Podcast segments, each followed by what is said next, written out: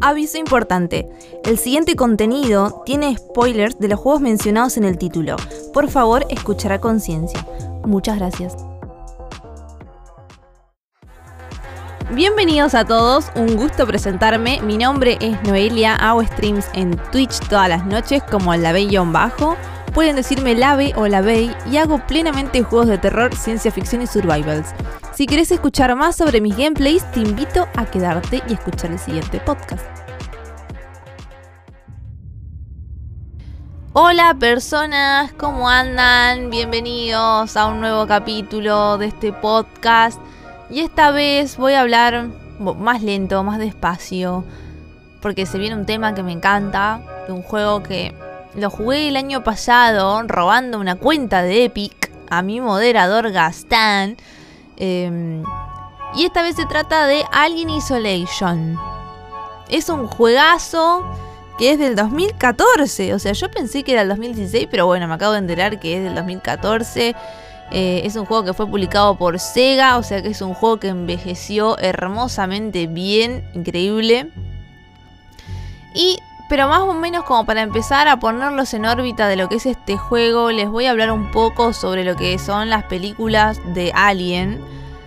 Porque yo sé que muchos no conocen nada de la franquicia, conocen el juego pero no saben quién pija es un, un xenomorfo. Así que más o menos les paso a explicar, porque este juego tiene que ver mucho sobre la sobre lo que es la línea temporal de las películas. Podríamos decir entre Alien, el octavo pasajero, que es la primera, y la segunda película de Alien.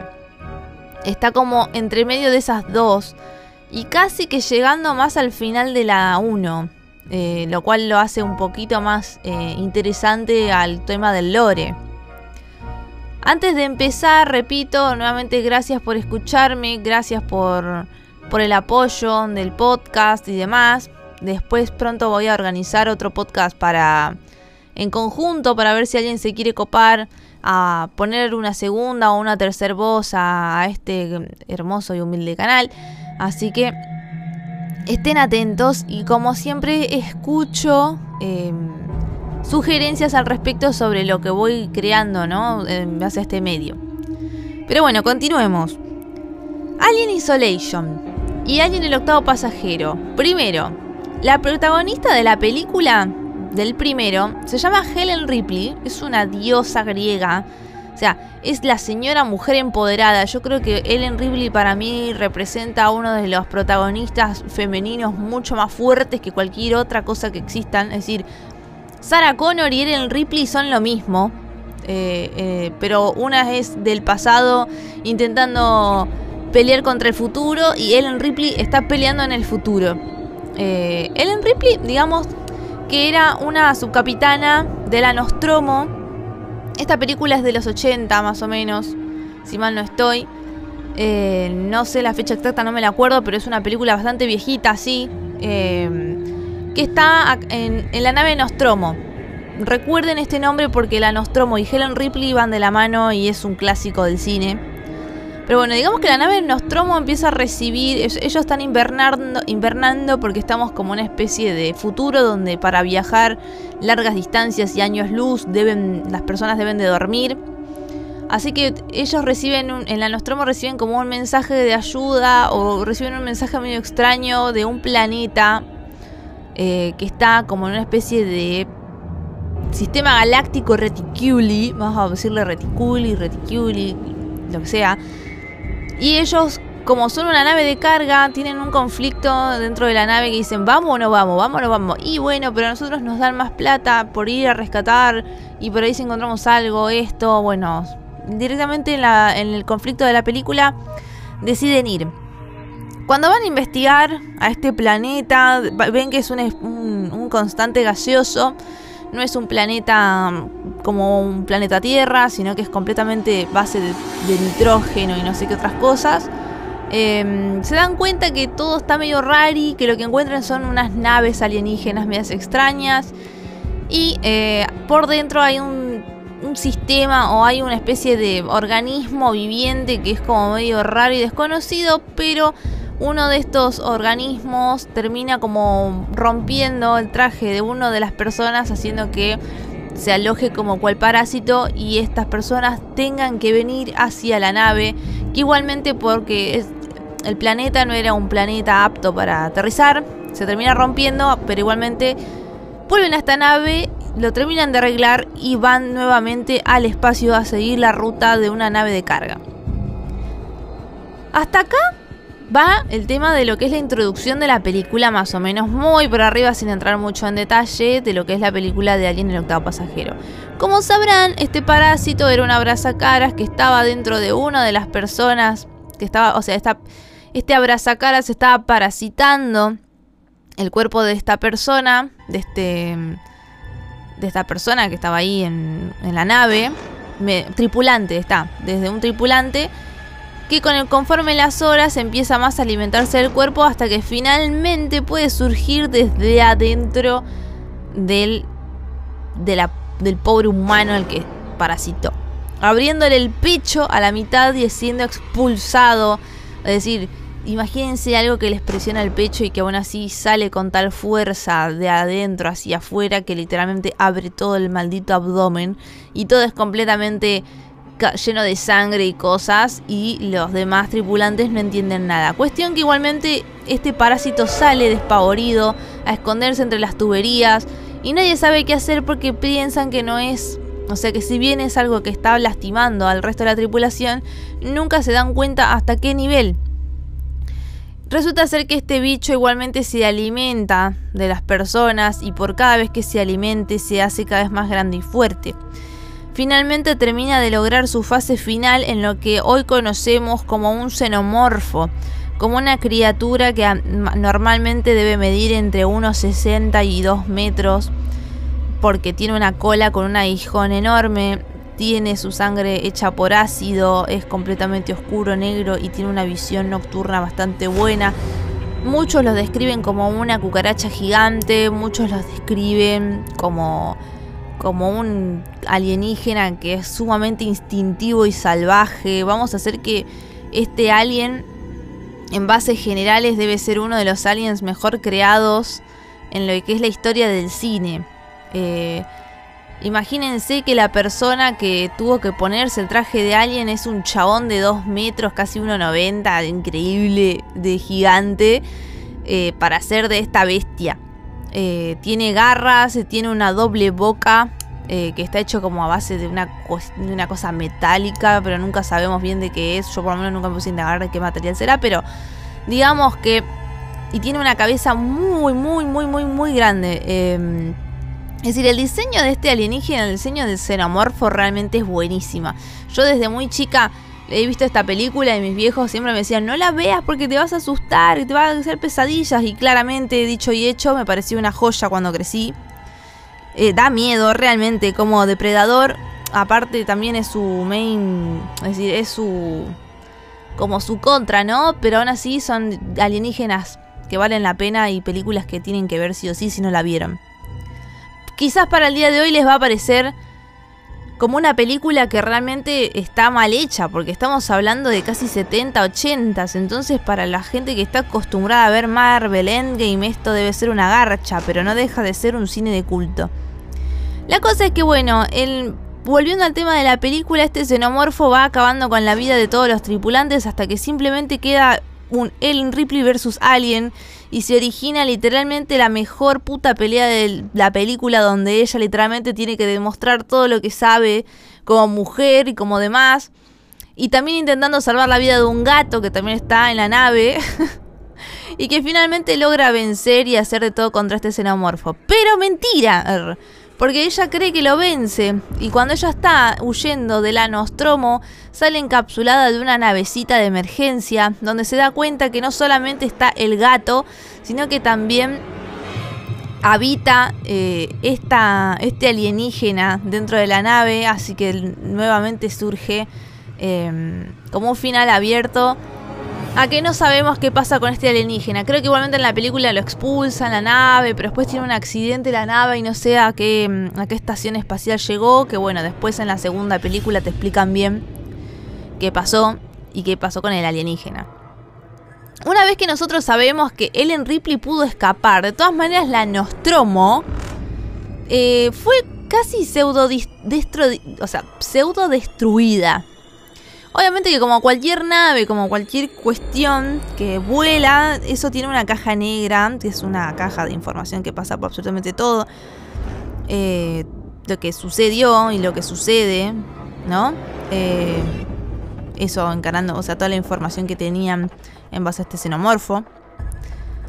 Acá hace mucho hincapié el juego. Se explotó, pero obviamente quedaron partes de estas cosas, parte de esta información. Y ahí es cuando surge lo que es Alien Isolation.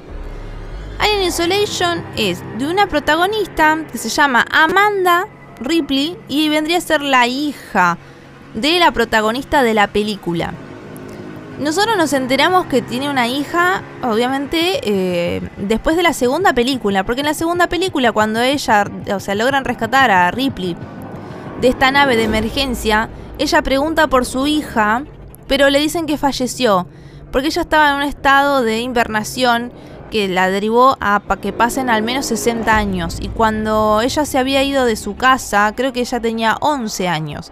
Por lo tanto, habían pasado una cosa así como 120 años y te cuentan que la hija falleció con 70 años de un paro, una mierda así. O sea, pero pasaron tantos años en las películas de una a otra que básicamente em, lo que hace el videojuego es te muestra la perspectiva de la hija, lo cual está buenísimo. Es decir, es, muy buen hincapié para hacer una película. Digo, un videojuego. Entonces tenemos a Amanda que básicamente descubre cuando ya es más grande, Amanda es ingeniera, ella trabaja para Weyland Yutani también, que es la empresa famosa de la franquicia, em, es Alien igual Weyland Yutani, que lo que hace son, hace una especie de armamentos biológicos y, artificiales muy buenos, digamos que son como los Umbrella Corporation de de Resident Evil son como la especie de grandes empresas, ¿no? De, ese, de ese futuro distópico. Es decir, Wayland lo que hace es no solamente son androides y naves, sino que tienen literalmente todo un sistema de gente viviendo sobre otros planetas y así. Es decir, son como una especie de, empresa colonizadora, porque básicamente están en todos lados. Em, y sus androides básicamente controlan casi todo. La cosa es que Amanda trabaja para Weyland Yutani, la llaman de un androide que, se llama Samuel, eh, diciéndole que descubrieron o encontraron la caja negra de la Nostromo, que es la nave en la que se perdió la madre, pero que la caja negra se encuentra en una nave de la empresa contraria, de Sixon. Em, sobre una nave de carga que también es una nave comercial que maneja una tripulación, es como un shopping gigante, digamos. Em, de que pertenece a la empresa contraria, la de Weyland Yutani. Entonces nosotros nos dirigimos a, esta nave y descubrimos que está toda desolada, eh, que no hay nada, está todo destruido. Y cuando Amanda se pone a hablar con uno de los tripulantes de, de, ese lugar, le cuenta que están huyendo de una bestia y que todo se fue a la mierda después de que descubrieron que esta bestia estaba en la nave, porque los androides empezaron a tomar una conducta medio extraña conforme a la tripulación. Y la tripulación no solamente estaba muriendo por una pelea civil, sino que también estaba muriendo de parte de este monstruo. Y los androides no ayudaban lo suficiente como para poder hacer algo. Entonces toda la nave era un caos. Cuando nosotros descubrimos qué es lo que está destruyendo, eh, cuál es ese dicho monstruo que estaba hablando esta persona que estaba en la nave de Sixon, descubrimos que es nuestro amado y conocido xenomorfo, que está literalmente arrasando con toda la vida dentro de la tripulación, porque el xenomorfo no deja de ser un ser instintivo que lo único que hace es alimentarse de las personas, para poder crear, para poder realizar su hermosa colmena y seguir creciendo como comunidad, podemos decir, porque la base de, alimento de Alien hace que se pueda reproducir. Por ejemplo, si eh, un alien puede lograr que una abrazacaras o que parte de, su, de su especie avance, van a crear una reina y así una colmena. Es decir, tienen, un, tienen como un sistema de colmena realmente. Tienen una reina que pone los huevos mientras los aliens son los que conducen a la gente a esa especie de nido y esta reina puede alimentar a sus huevos en base a las personas y de esas personas surgen nuevos aliens y los aliens tienen como sus diferentes jerarquías, porque a medida que van saliendo juegos y películas nos damos cuenta que no solamente son un alien y un xenomorfo como tal, sino que pueden mutar en base a lo que nosotros, en realidad en base a lo que ellos em, parasiten. Por ejemplo, si parasitan un perro, tenemos en la tercera película de Alien eh, un eh, Dog Xenomorph. Eh, que es un xenomorfo que tiene la genética de un perro. El color y los instintos del alien es distinta. No es que te va, le va a tirar un palito y el alien va y lo, trae, sino que es un poco más, em, más cazadora, como un perro.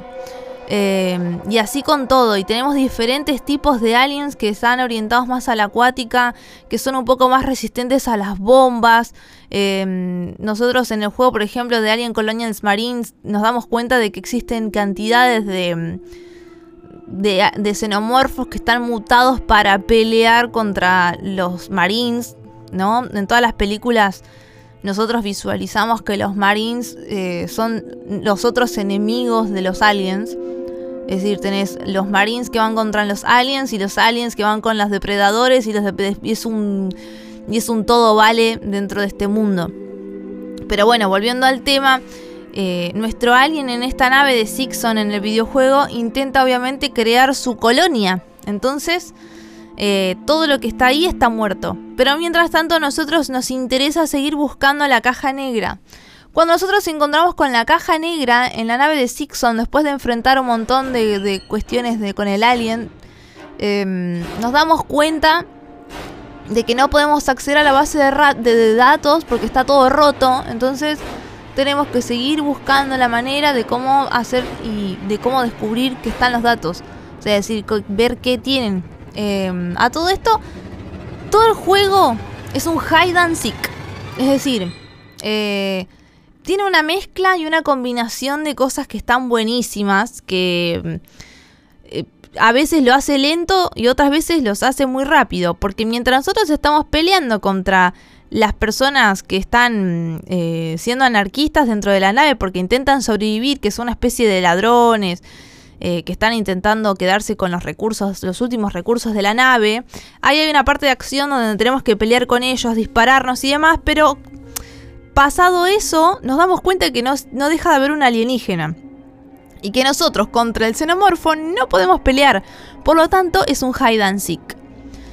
Así que tenemos partes de acción donde nos cagamos a tiros con las personas y después tenemos literalmente la parte de hide and seek donde nosotros tenemos que huir del alien sin que nos escuche. Y si nos escucha, hay, son muy pocas las probabilidades de poder escapar. Por lo tanto, tenemos temporadas de lentitud y temporadas de acción. Pero es un juego que avanza lento y es un juego que avanza como el juego quiere que vos vayas y no como nosotros querramos. A todo esto nosotros intentamos averiguar en la nave qué es lo que sucede. Eh, nos encontramos con los capitanes y con quienes eh, están liderando de alguna manera la nave y descubrimos que en realidad el xenomorfo entró porque cuando la caja negra fue recuperada, lograron escuchar que en los archivos, Ellen Ripley, que ya en su momento logró ser capitana de la Nostromo, decía que fueron a investigar a un planeta, un planeta gaseoso, que contenía ciertas cosas que eran desconocidas para nosotros. Eh, después eh, habló sobre el conflicto en la nave, que había un ser que, que no podían matarlo con nada, que era incompatible con todo lo que estaban intentando y cuestiones.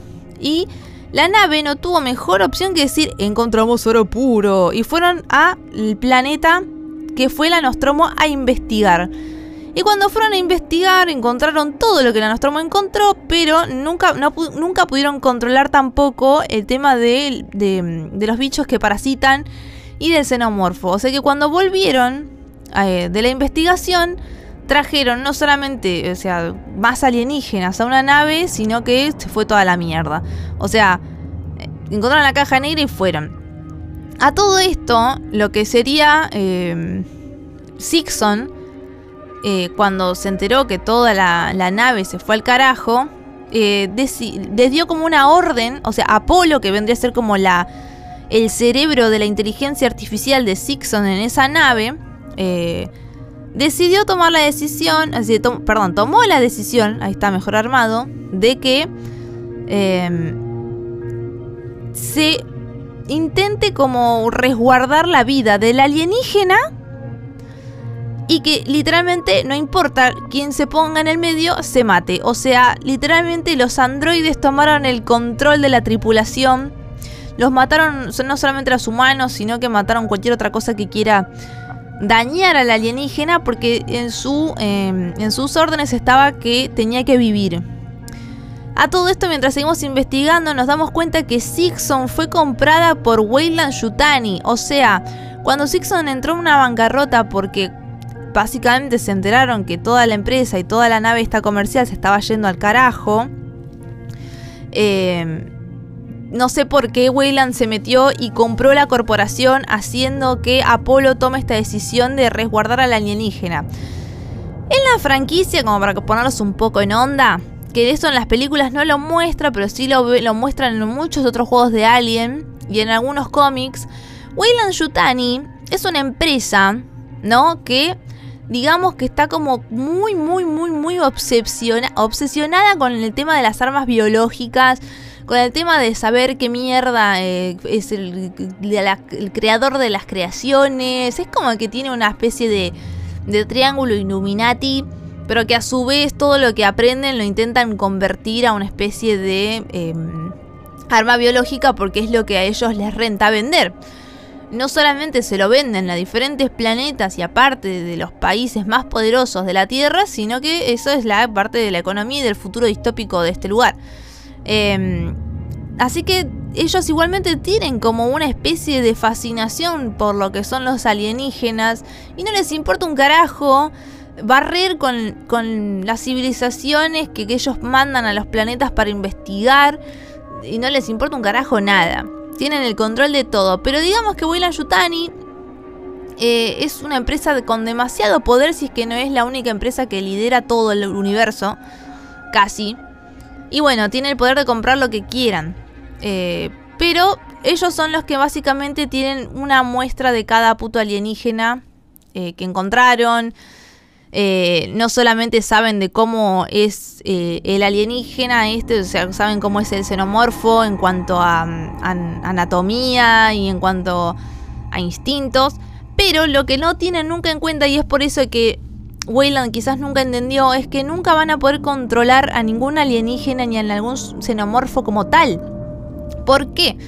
Porque el xenomorfo a medida que va eh, como mm, parasitando y va mutando con diferentes especies, el alien se hace cada vez mucho más inteligente. Esto es una cosa increíble. O sea, yo también tendría como, tengo como una cierta fascinación porque crearon un alienígena perfecto. Y es lo que también dice Weyland Yutani. Es una especie de, de, de ser vivo perfecto. En las películas también lo contemplan a esto. Es la perfección. Porque mientras más abducen, mientras más instintivos son, aún así se vuelven cada vez más inteligentes. No en el sentido de que te pueden resolver un teorema de Pitágoras, sino en el sentido en el que ellos pueden resolver cualquier cosa y por cada vez que alguien intenta hacer algo con el alienígena, nunca van a poder dominarlo, nunca. Entonces, Weyland, aparte de intentar dominarlos, ellos están como ya planeando el segundo paso para poder destruir el lugar y lo hacen.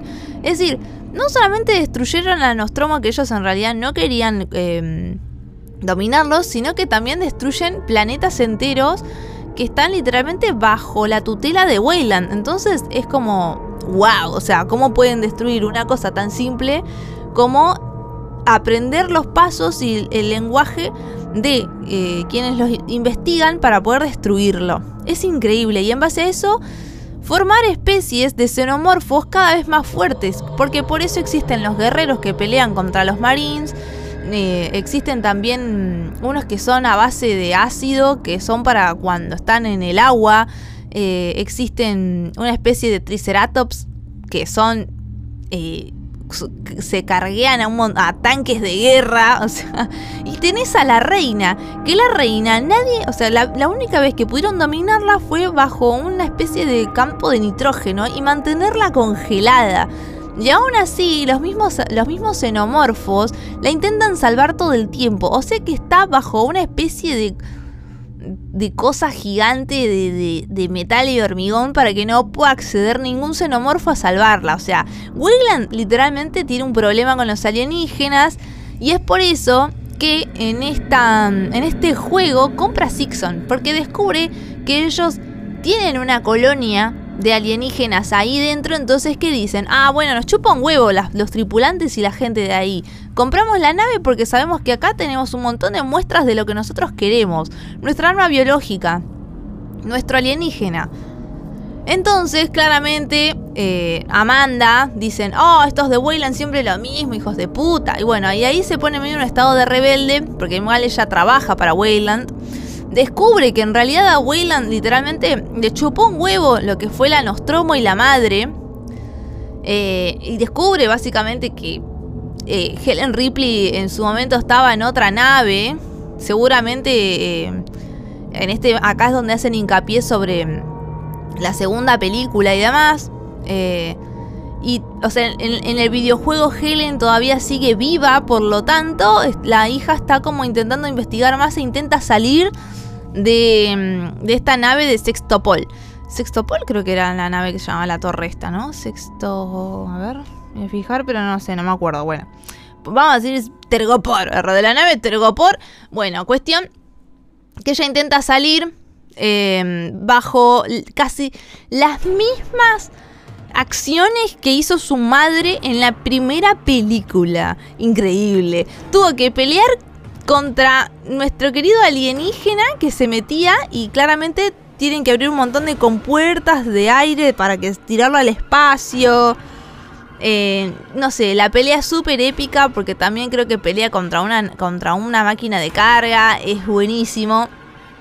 Pero finalmente nosotros logramos vencer al xenomorfo de la misma manera en la que la madre lo hizo. Es decir, nosotros cuando vamos a nuestra navecita de emergencia, nos damos cuenta que el alienígena logra entrar y eh, tenemos que nosotros sacrificar esta nave y nuestra única salvación y quedamos flotando en el vacío hasta que finalmente hay una luz que nos ilumina la cara, ¿no? Y antes de que se nos termine el oxígeno, nos rescata. Esto en el videojuego. Es casi muy parecido a la primera película de Alien. Entonces yo dije, no, es buenísimo. O sea, para hacer una especie de, historia paralela eh, que tiene que ver con las películas sin meter tanto contenido y no cagarla. Porque muchas veces se hacen esta cuestión, viste, de, de meter historia como hicieron con Star Wars, que metieron un montón de porquería que decís, che, cagaste la mitad de la historia de Star Wars. O sea, cagaste casi 25 años de laburo. Bueno, no, esto es, lo hicieron perfecto con esta historia. Es decir, eh, es la hija intentando saber qué le pasó a la madre y descubriendo que Weyland Yutani no hace más que sacrificar gente por alienígenas. Hay otros, otros juegos de Alien que me falta jugar. Creo que el último que me falta jugar es de Firetime Elite. Que, mm, que ese estaba en oferta, pero bueno, la voy a jugar solamente para saber qué onda su, su historia. Y creo que hay otro más que también es relativamente nuevo, que más o menos te cuentan desde el lado de los Marines qué pasa. Eh, pero básicamente Weyland se la pasa creando cosas y haciendo un montón de cagadas en base a los humanos. Con, tal de querer dominar un alienígena que por años se dan cuenta que saben que no pueden. Pero bueno, más o menos les puse ahí en órbita quién es quién, pero convengamos que puedo entrar muchísimo más en detalle para ver quiénes son estos personajes. Pero lo importante es que si vos querés jugar Alien Isolation, mires por lo menos la primera película. Por suerte, estas películas duran poco porque son de la clásica película que duran una hora quince. Así que te recomiendo literalmente que las veas y te, ahí te van a cerrar un montón de cosas que vayas a jugar de Alien Isolation. Pero hablando también un poco sobre la jugabilidad de los juegos, o sea, de, este videojuego, podría decir, y vuelvo a repetir, es un hide and seek, es de supervivencia en primera persona. Eh, o sea que es un juego que nosotras somos eh, Amanda Ripley. Eh, es literalmente muy fiel a la película en cuanto a objetos, es decir, todos los puzzles que nosotros tenemos que resolver son más bien cuestiones de puzzle para poder abrir y cerrar una puerta, encontrar un fusil y una tarjeta para poder entrar a la otra habitación. intentar activar un montón de rieles para poder avanzar a, diferentes torres de control y demás. Encontrar personas, diferentes objetivos pequeños para salvarle la vida a nuestros compañeros. En, o sea, porque hay un momento en el que nuestra compañera que nos acompaña a esta nave, de la nave Nisidora, em, creo que termina, se termina hiriendo y la tenemos que ayudar. Bueno, ahí hay un montón de, La jugabilidad es muy fácil, tipo es WACD, con el clic apuntás, disparás, tenés diferentes armas, tenés un menú de, juego que está bastante interesante también, es muy fácil de hacer un cambio de armas, siempre vas a ver qué hay. No te dan mucha bala, no te dan mucha cantidad de armas, solo las básicas. Porque solamente la, única para lo cual está hecho, me parece, toda esa parte de acción es para evitarte que te maten, no tanto para matar, y precisamente como para espantar al alienígena de que. o distraerlo de que no te, no te instaguayote. Entonces. Digamos que la parte de acción es más bien para usarlo de manera estratégica y no para usarlo como un cabeza de termo y salir disparando. Así que por lo tanto, eh, en lo que es un PvP o lo que es tipo eh, esa parte de acciones, esta es muy simple realmente, es muy muy muy muy simple. Eh, repito que en cuanto a calidad de texturas es buenísima. Para ser un juego del 2014, la verdad que envejeció muy bien y se ve casi igual a muchos juegos que están hoy en día latentes. Entonces, eh, vale realmente la pena. Tiene diferentes niveles de, dificultad. Recomiendo jugarlo en normal y en difícil. En difícil no podemos correr en ningún momento. Porque cualquier símbolo de correr eh, despierta al alienígena y lo lleva a tu ubicación insta, momentáneamente. Entonces eh, está bueno, tenés diferentes eh, particularidades como para poder jugarlo. En difícil es más una pelea, es hacerlo más hide and seek y más a la acción, más a la ansiedad. Y el normal es básicamente podés estar un poco más relajado, pero dándole un poco más de pelota a la historia. Es decir, si quieres speedrunearlo, te recomiendo que lo hagas en un modo más tryhard. Eh, aunque aún así amerite que te estés agachado el, 50% del tiempo. Más que nada te lo recomiendo esa parte porque si estás agachado y no haces ruido, no te encontrás nunca con el alienígena. Entonces el modo tryhard no es tan tryhard. Es decir, es un poco más prolijo, pero es más lenta. Entonces, no sé, eso dependiendo de, de qué. Sigue siendo un juego carísimo. Es decir, envejeció tan bien y tiene tanta demanda que es un juego que está bastante caro. Creo que si mal no estoy, ahora está algo de 3 lucas, o sea, casi 5 lucas en Argentina, eso es un montón. Así que, de todas maneras, si lo ven gratis en Epic, reclámenlo. Es un juegazo, o sea, eh, realmente repito, mirate las películas y después jugalo. Y vas a ver que es un juego que tiene una línea temporal perfecta. Es decir, no la cagan nunca, nunca. Y eso es, increíble de decir, porque, por ejemplo, salió Howard Legacy, que es como una especie de precuela, que todo el mundo decía, no, bueno, pero tal cosa. Bueno, no, esto no, esto básicamente es como, no, que mira qué bien, tipo, uh, incorporaron esto, uh. Y para hacer que son películas del 80 y de los 70 y que lo incorporen en un juego del 2016 ahí está perfecto. Es decir, yo creo y todavía tengo fe de que la franquicia de Alien va por buen viento, es decir, va por buen camino, porque la han cagado muchísimo con sus películas nuevas, ¿no? Prometeo y lo que es Alien Covenant, no las miren, o sea, son las, o sea, hicieron la grande Star Wars, como repito, como repetí hace un poco, se cagaron en mucho tiempo, o sea, todo el trabajo del videojuego, de los videojuegos, de los cómics y de las películas anteriores son recontra remil cagadas por Alien Covenant y Prometeo, no las miren. Pero bueno, calculo que algo de historia lamentablemente tiene, que es cierta, pero literalmente todo el resto es una garcha. Eh, pero antes que ver esas películas les recomiendo jugar el juego. Realmente la jugabilidad está buena. No tiene tantas horas de juego. Yo creo que me lo pasé en algo de 10 horas. Así que tranquilamente es un jueguito que lo pueden dejar y pasarlo de ahí una semana y jugarlo de pana. Así que yo lo recomiendo. Las personas que se lo recomendé y lo jugaron. Algunos se quedaron como no quiero jugar nunca más ese juego. Porque realmente el alien te hace pegar unos sustos bastante jugosos. Em, y en cuanto a generales, la historia es buenísima. Es un juego muy, muy, muy inicio, acción, reacción y un final. Nada más. Pero bueno, espero que les haya gustado. Eh, si necesitan saber más o quieren saber más sobre este estilo de franquicia y demás, los espero en mi stream o también para que intenten hablar un poco sobre esto en el stream. Hasta podía crear otra especie de podcast de esto como para hablarle más en detalle de la franquicia porque es un mundo muy abierto y está buenísimo. Pero se los voy a dejar a que me lo digan a ustedes si les gustó como para crear más contenido de este título. Entonces, los espero todos los días a las 10 horas Argentina, como para hablar más de juegos de terror y supervivencia. Y nuevamente agradezco y muchísimas gracias por escuchar este podcast. Nos vemos en el próximo capítulo, chicos. Hasta luego. Si te gustó mi contenido, te dejo mis redes. En Instagram me encontrás como nlavey, en YouTube me encontrás como lavey-con B corta y en Twitch me encontrás con el mismo nombre todos los días a partir de las 10 horas argentinas.